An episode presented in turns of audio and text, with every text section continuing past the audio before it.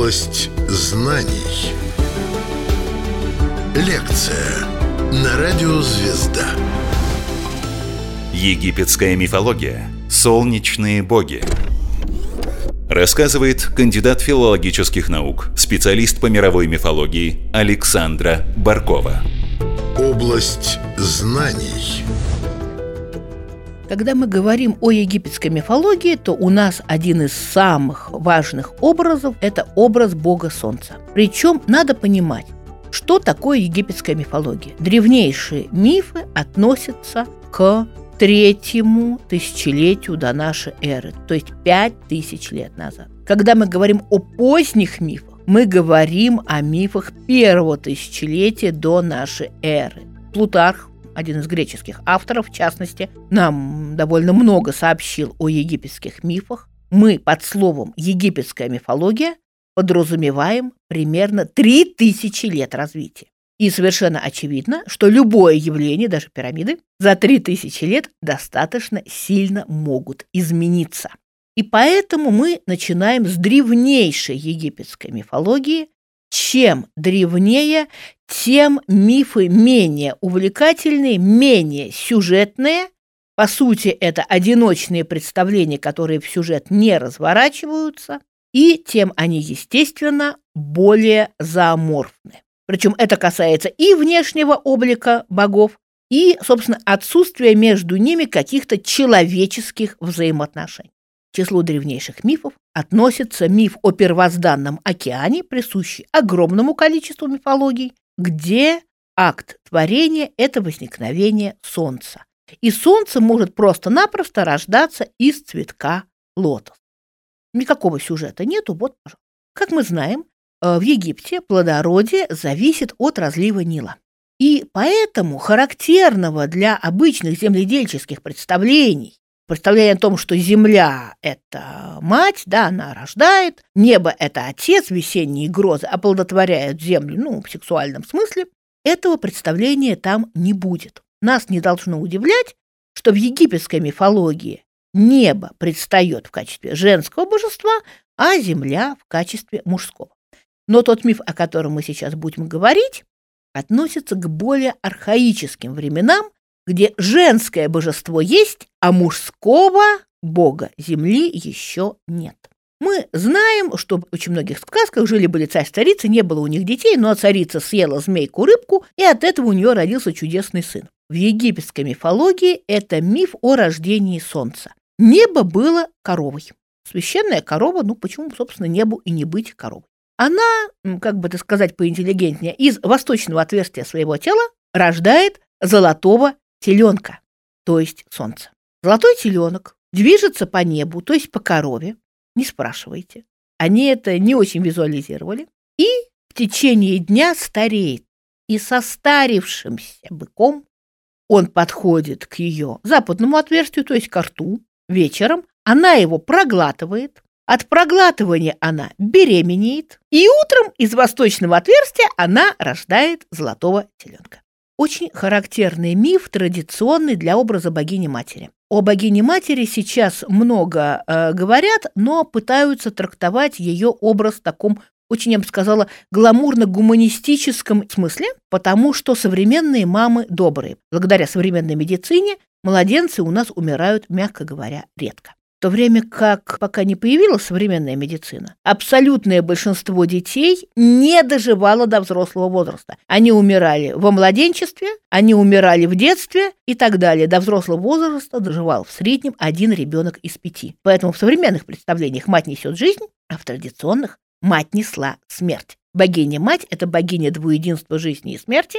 И вот как раз египетский миф о корове и золотом теленке солнца тому очень яркое подтверждение. Да, она свое дитя каждый вечер пожирает. Добро пожаловать в древнюю мифологию. Она не такая прекрасная, как нам казалось. В наших представлениях, прямо скажем, жить уютнее и добрее. Но мы с вами остаемся в жестоких древних мифах. Египетская мифология. Солнечные боги. Область знаний.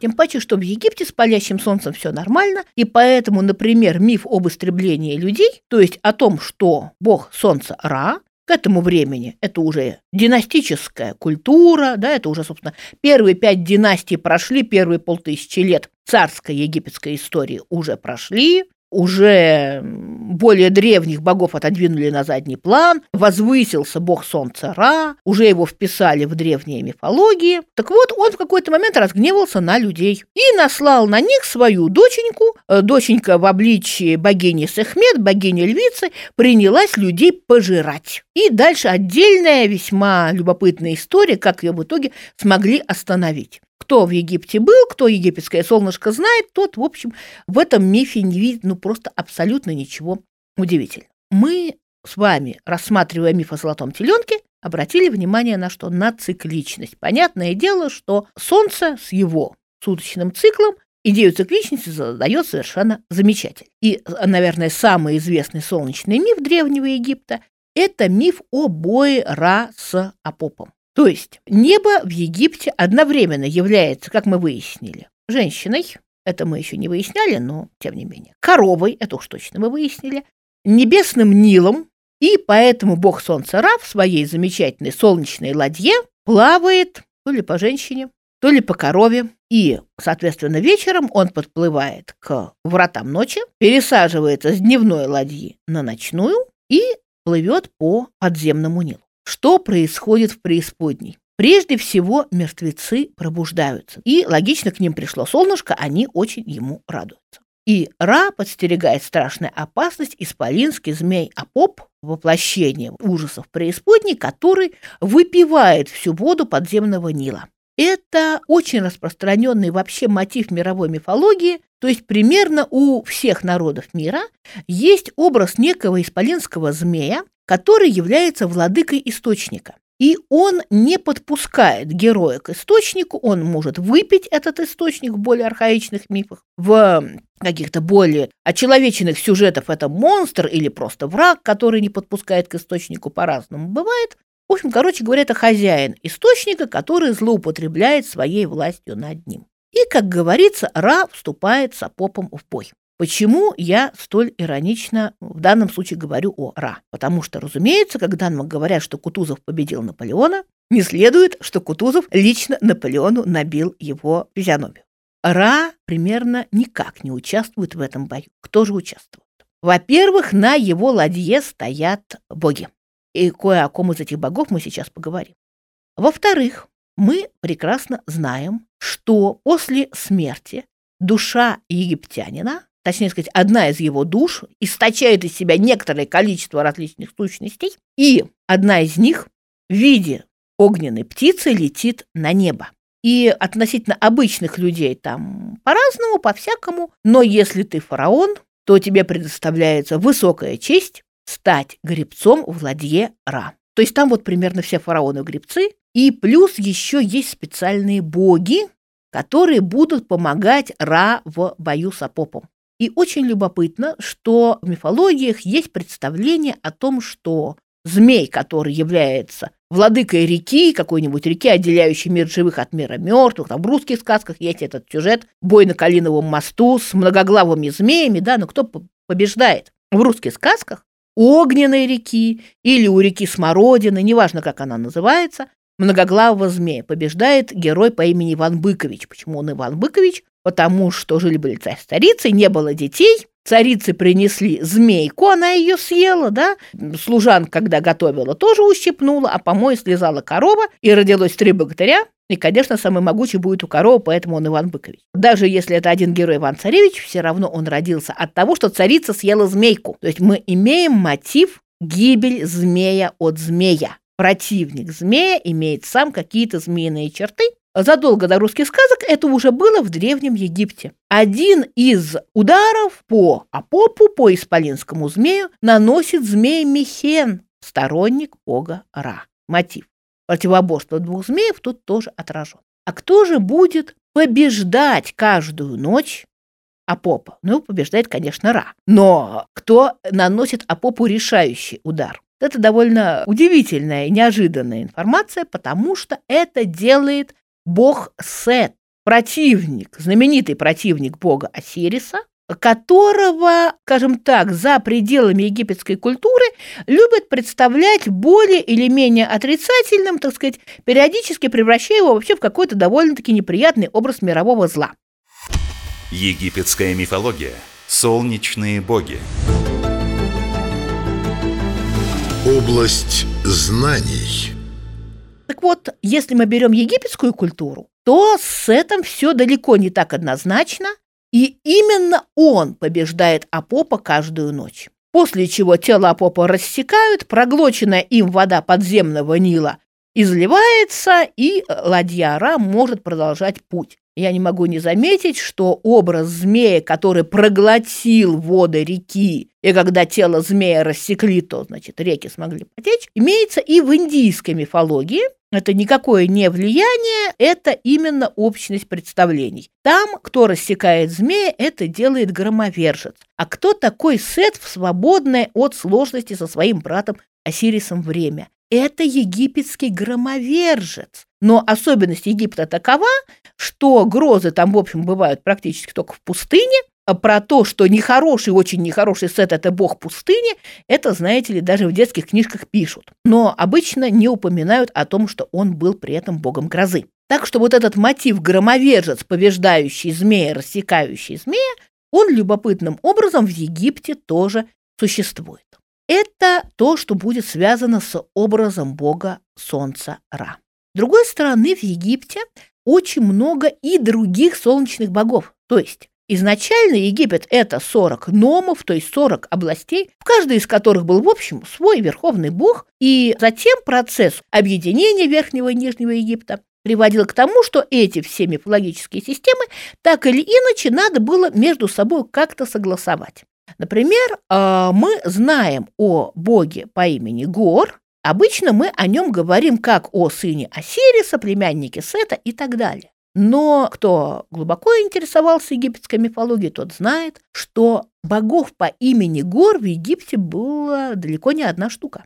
И есть, например, миф о горе Бехдетском, о боге по имени Гор, да, то есть это не горе, которое страдание, а прямо наоборот, о горе Бехдетском, который в обличии крылатого солнца гонит всевозможные зловредные силы, а эти зловредные силы имеют обличие крокодилов и бегемотов. Гонит он их на протяжении всего Нила, от Верховья до Дельты. И в частности, кстати, Гор, сын Осириса, ну и замечу племянник Сета, в финальном бою приходит ему на помощь, что отдельно любопытно. И как пример одного из солнечных богов, мы, конечно, знаем гор обоих горизонтов, который хорошо известен всем, кто хоть немножко, хоть в объеме сувенирных кружек, интересовался египетским искусством. Это крылатое солнце – двумя роскошными огромными крыльями и увенчанная, между прочим, охраняющим змеем с двух сторон. К вопросу, опять же, о змее, который э, может быть благим, и своим огнем он испепеляет врагов. Но мы называем Ра богом солнца. Между тем, это не совсем корректно. Почему? Потому что Ра, по сути своей, это бог солнечного света. Бог Солнца, ну, если мы берем греческую мифологию, нам более знакомую, да, это, по сути своей, довольно слабое божество. Ну, что мы знаем про греческого Гелиоса? Мы знаем, что он на своей ладье туда-сюда плавает, мы знаем, что ему Геракл навалял, что его сына Фаэтона Зевс испепелил. В общем, не особо могущественный бог. А с другой стороны, в греческой мифологии есть Аполлон, который изначально бог света со стрелами лучами, и он-то как раз принадлежит к числу наиболее значительных греческих богов.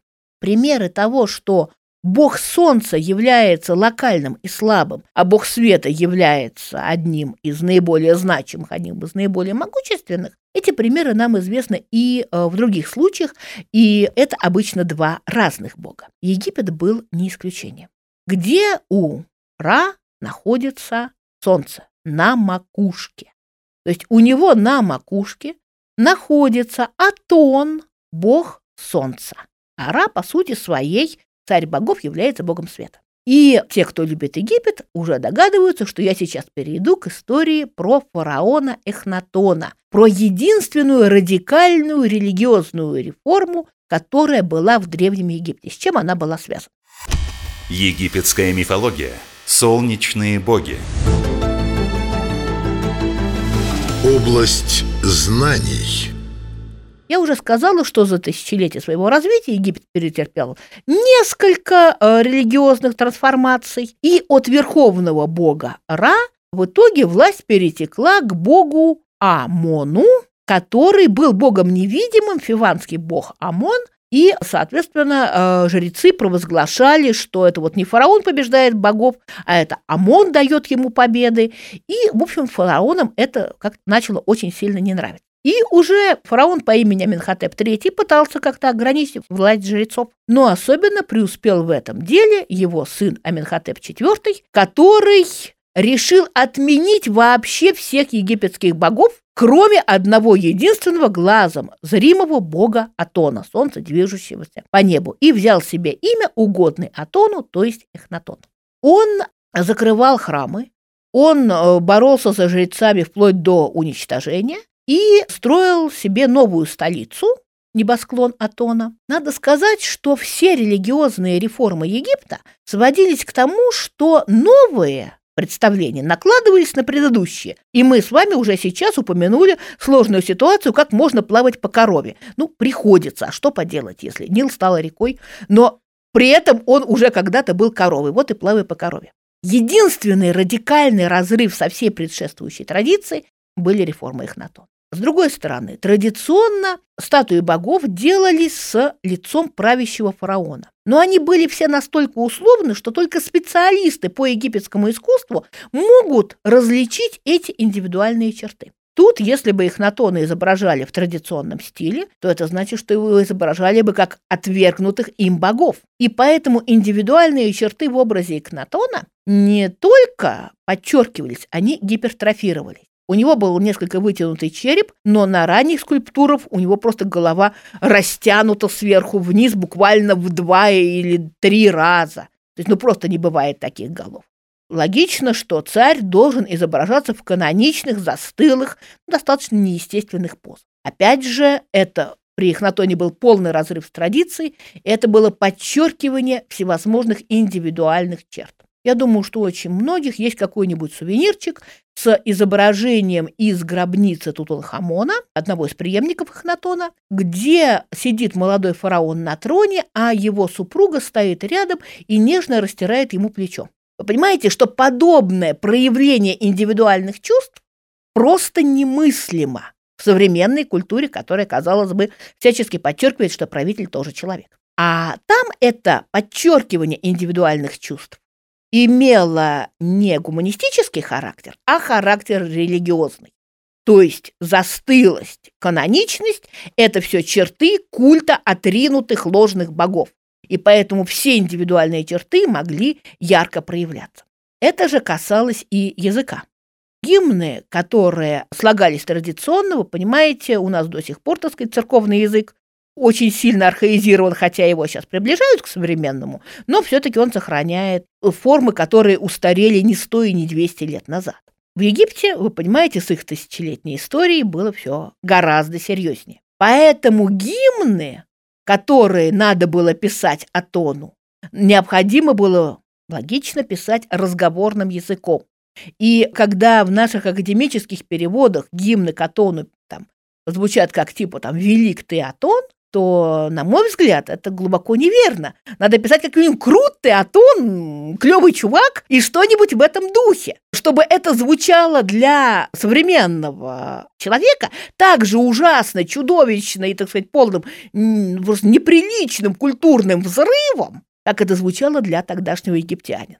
Вот, это все, естественно, вызывало, мягко говоря, неодобрение. Что происходило с миром мертвых? Только что мы сказали, что когда раз спускался в преисподнюю, мертвые просыпались, приветствуя его, просыпались там в преисподней. Но теперь Ра отменили вместе с остальными богами, и поэтому мертвые обязаны просыпаться утром вместе с живыми и идти следом за Атоном куда? В мир живых. Представьте себе этот э, зомбятник. То есть просто мир живых заполнен одновременно мертвецами. Довольно страшная картина. Неудивительно, что реформа Эхнатона – при э, своей радикальности не имели почти никаких сторонников, кроме, собственно, тех художников, скульпторов, писателей, поэтов, да, которые создавали это новое религиозное искусство. И поэтому в религиозном плане после смерти Ихнатона немедленно происходит резкий откат назад. Но в языке, в декоративно-прикладном искусстве реформы Эхнатона, конечно, оказали такое радикальное влияние, что отменить их было невозможно, и элементы этой культуры, ну, собственно, как и гробница Тутанхамона, одного из преемников Эхнатона, оказались навсегда шедеврами. Рассказывала кандидат филологических наук, специалист по мировой мифологии Александра Баркова. Область знаний –